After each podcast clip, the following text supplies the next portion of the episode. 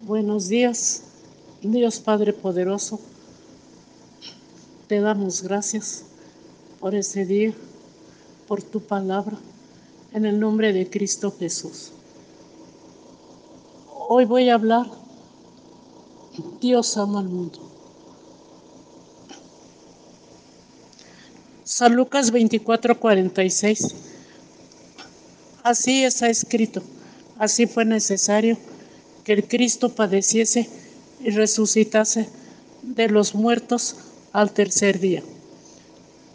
El Padre mismo os ama, porque vosotros me habéis amado y habéis creído que yo salí de Dios.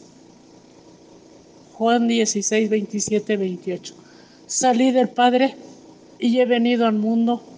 Otra vez dejo el mundo y voy al Padre.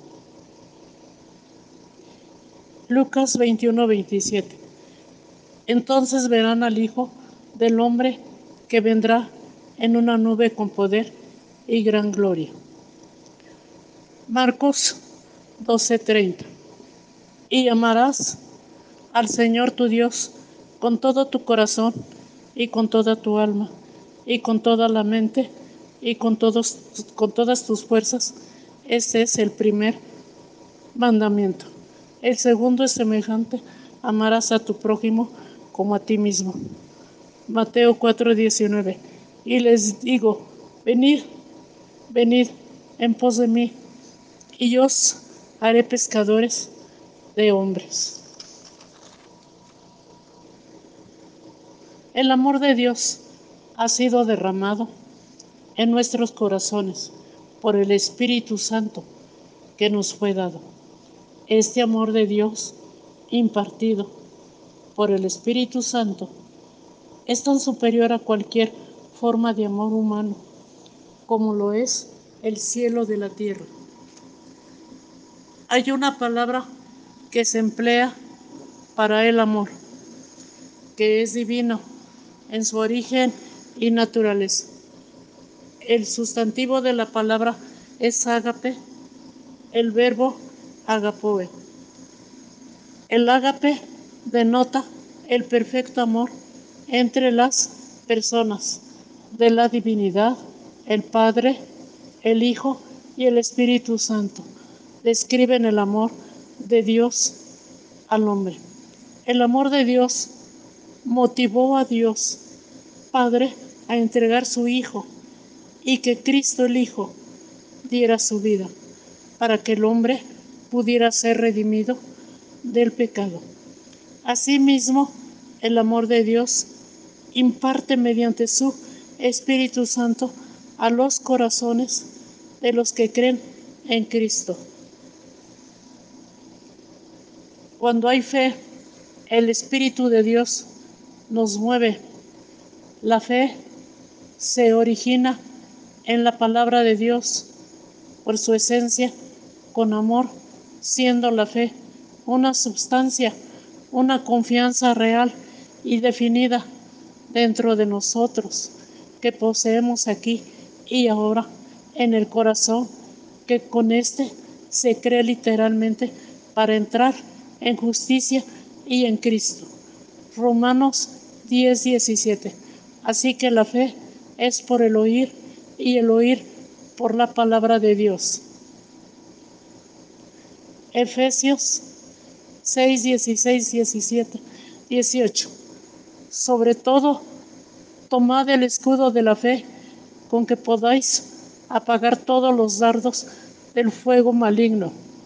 Tomad el yelmo de la salvación y la espada del Espíritu, que es la palabra de Dios, orando en todo tiempo con toda oración y súplica en el Espíritu y velando en ello con toda perseverancia y súplica por todos los santos. Salmo 138, 3. El día que clamé, me respondiste, me fortaleciste con vigor en mi alma. El nuevo nacimiento. Después de la fe, el siguiente gran efecto producido por la palabra de Dios dentro del alma es la experiencia espiritual que en las escrituras se llama el nuevo nacimiento o nacimiento nuevo. Santiago 1.18. Él de su voluntad nos hizo nacer por la palabra de la verdad, para que seamos primicias de sus criaturas. Asimismo, es el nuevo nacimiento, la simiente, es la divina, incorruptible y eterna palabra de Dios, la vida que produce cuando se recibe por fe. En el corazón del creyente es como la simiente divina, incorruptible y eterna.